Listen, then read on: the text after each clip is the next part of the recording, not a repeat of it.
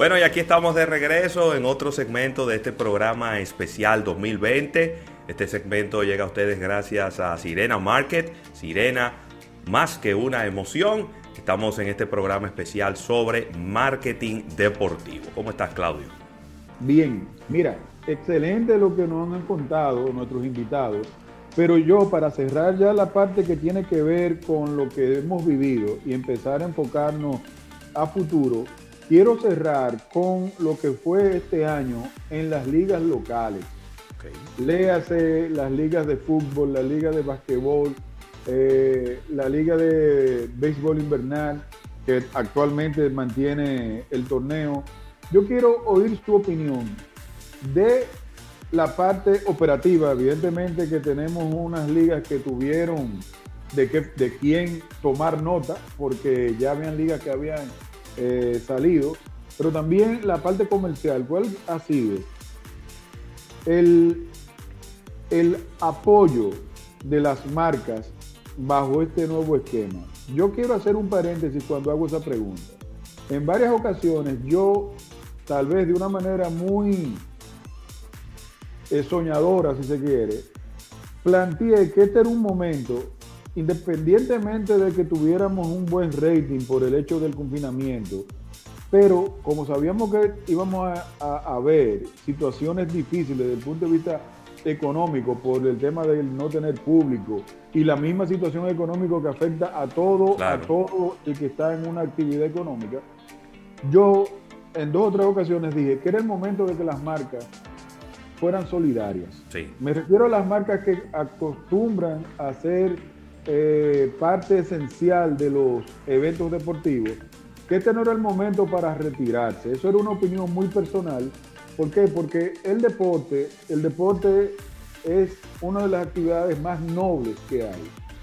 Aún sabiendo que el deporte profesional deja mucho dinero, pero también aporta mucho a lo que es contenido sano, aporta a una, impacta una economía colateral importantísima desde el que vende el refresco hasta el que vende una paletera, el que los bares, eh, todas las marcas tienen un feedback del deporte, que era por lo cual yo decía, este es el momento de que las marcas entre sus responsabilidades sociales incluyeran el deporte. Eso fue una opinión que la... Claudio, y para también para fomentar que la gente se quedara en su casa.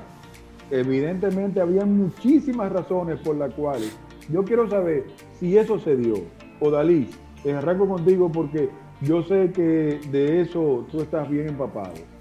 Mira, si hubiéramos hablado en el mes de abril y mayo, el panorama era muy sombrío casi todas las marcas grandes que apoyan el béisbol habían anunciado en esos momentos que ellos se retiraban y que no iban a participar este año. yo recuerdo que conversando con, colegas dentro de, de, la liga que tienen que ver con la comercialización y mercadeo, yo le decía que había que esperar que a medida que fuera avanzando el tiempo, era posible que si la situación de la pandemia, ¿verdad?, mejoraba, en términos del nivel de contagiados y el control que había, era posible que muchos de esos clientes que habían dicho que no iban a participar, entonces reconsideraran.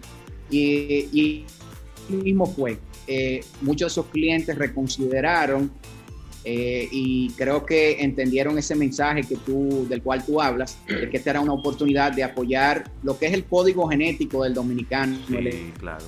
Tenimiento del dominicano es el béisbol y realmente lo apoyaron con muy raras excepciones.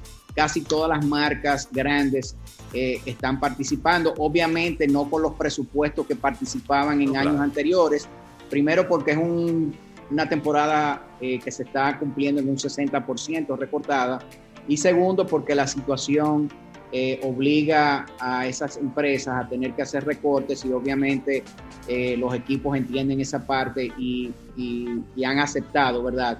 Eh, esos recortes este año.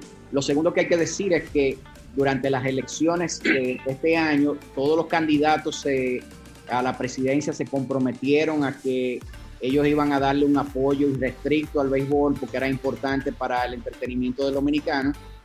Y así mismo fue con las nuevas autoridades del nuevo presidente Luis Abinader. Él puso a la disposición todos los recursos necesarios eh, a través de un patrocinio con el Banco de Reservas para que esta temporada se pudiera hacer, porque obviamente estamos hablando de un calendario recortado eh, en un 40%, eh, con una cantidad de empresas medianas y pequeñas que no estaban en capacidad de poder participar este año.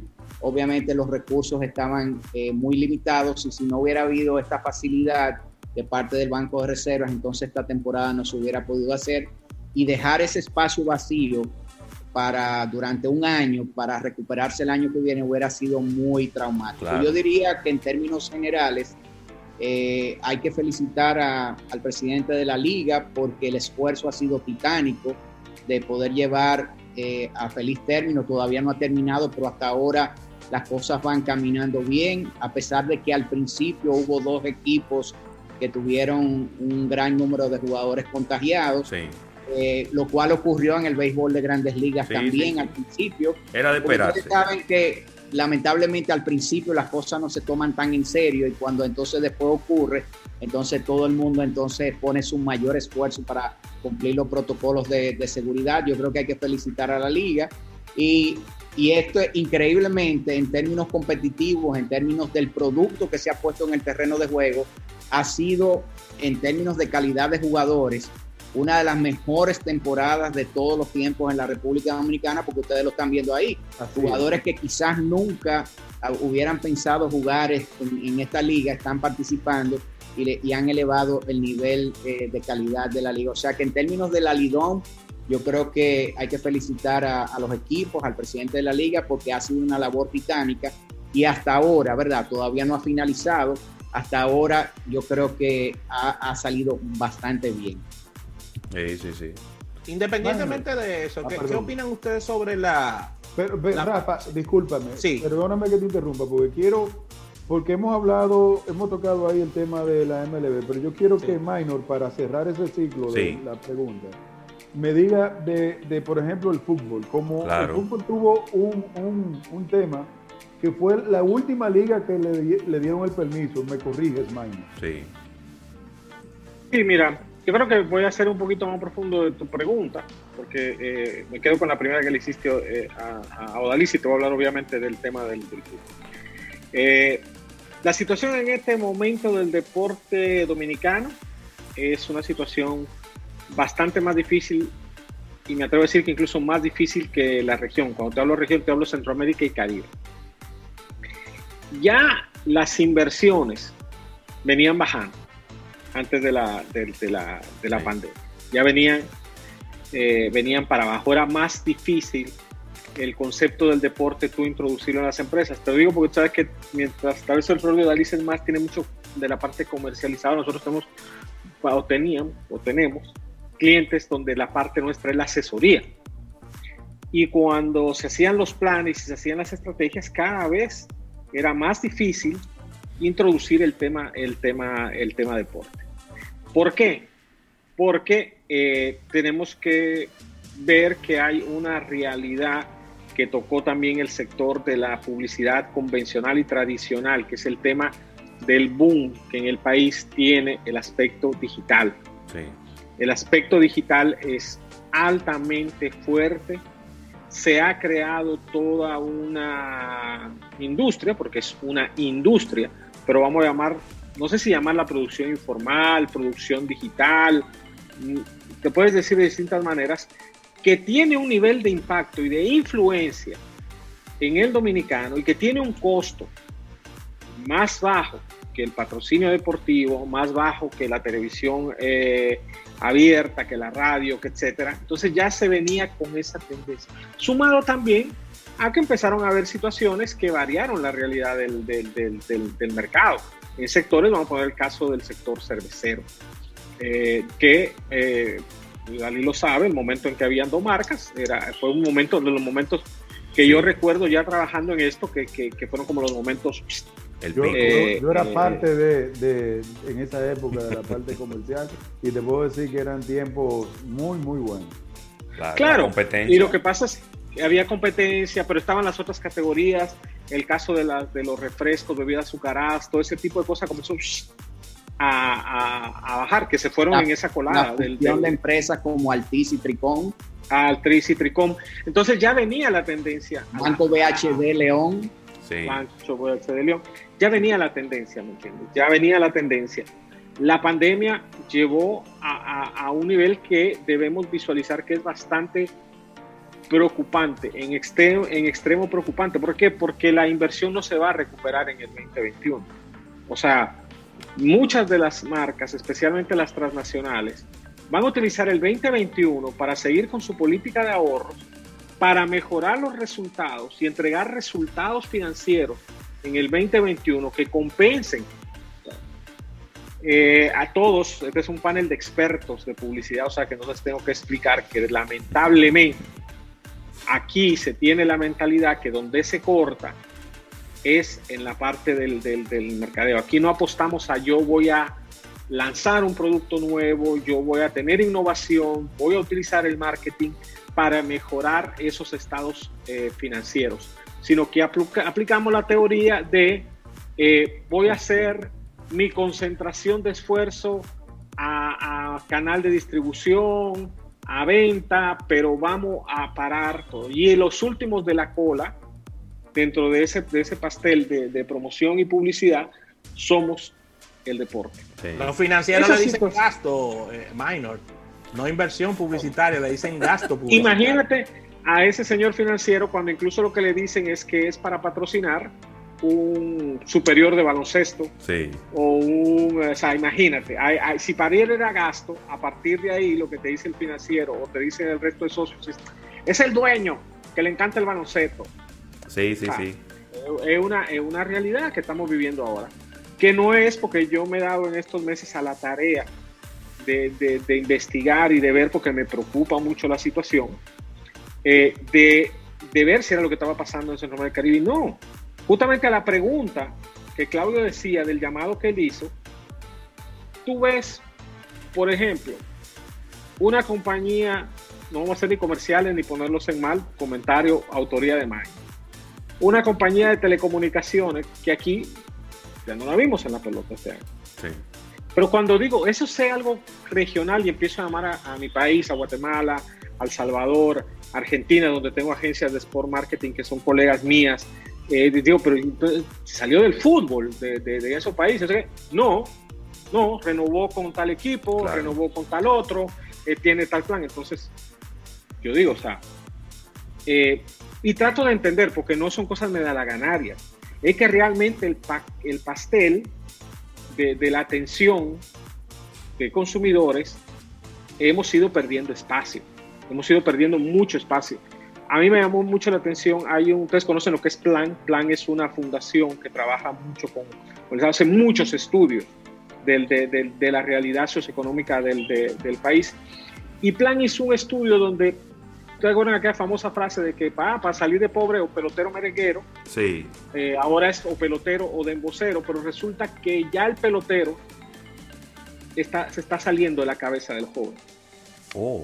Más fácil de embocero o influencer, youtuber.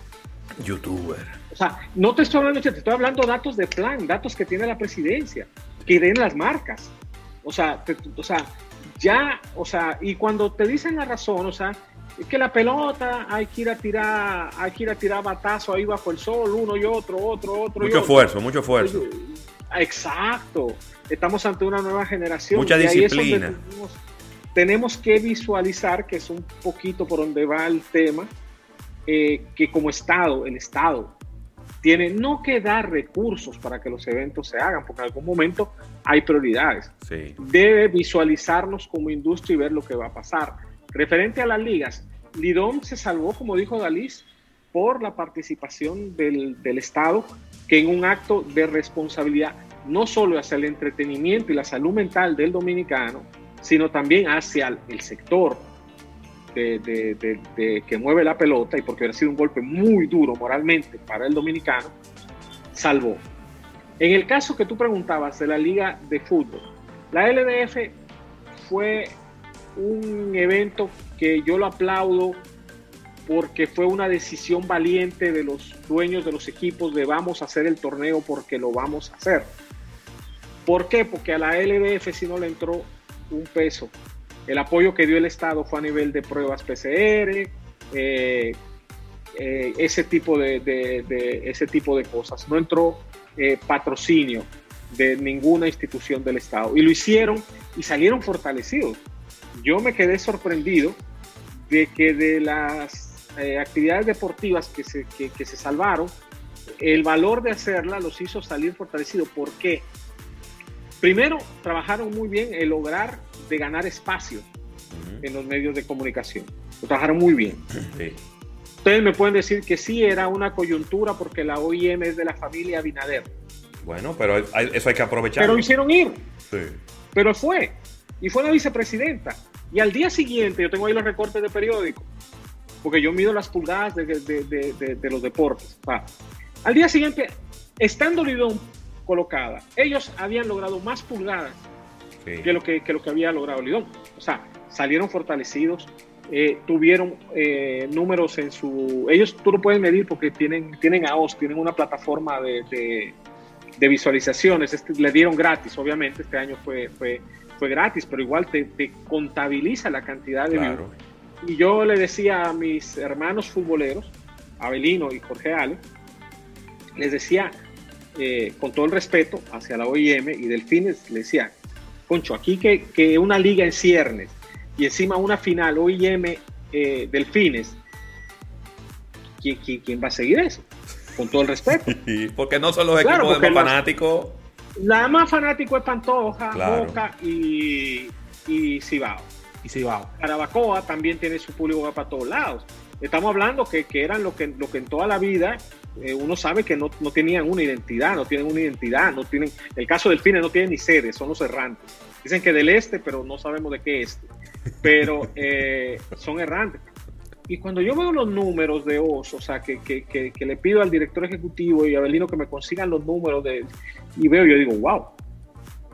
Claro, cuando empezaron esos twitters de que el presidente estaba allá, de que esto, la gente como que empezó a ver por dónde lo veía, ellos subieron moverse mercadológicamente, pero como te digo, salieron fortalecidos. Sí.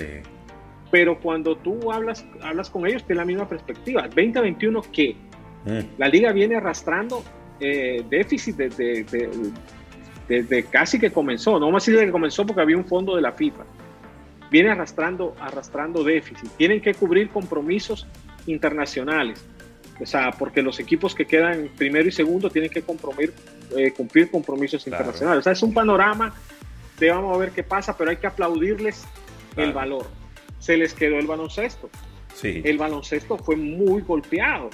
Se fueron los en medio del, del, distrito nacional. Eh, sucedió esta situación. Sí. Bueno, pero lo, la, la, disculpa. Disculpa, los primeros que salieron cuando repartieron los 100 millones de pesos fueron los vaquebolistas. ¿Qué dónde está el dinero de ellos? Con razón.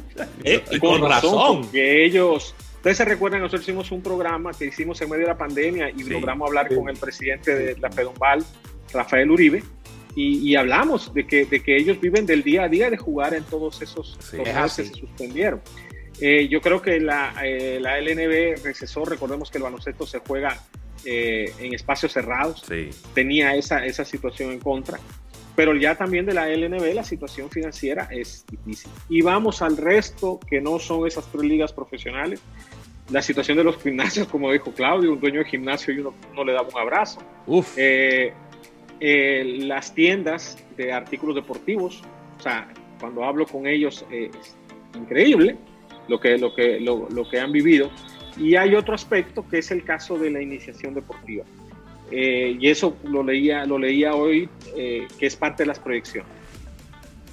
Se espera que más del, si tú tenías, por ejemplo, 100 niños haciendo un deporte, ponte en una escuela de fútbol, se cree que en el 2021, cuando tú vuelvas a abrir, si logramos con Dios volver a abrir, mínimo tú de esos 100 niños perdiste 30 que van a dejar la práctica, la práctica deportiva. Mira, Minor, con tu, con tu anuencia vamos a una pequeña pausa comercial De verdad que interesantísima esta conversación, tanto con Dalí Santiago como con Myron Barber en este marketing deportivo. Así que luego de este break, venimos con más en Almuerzo de Negocios.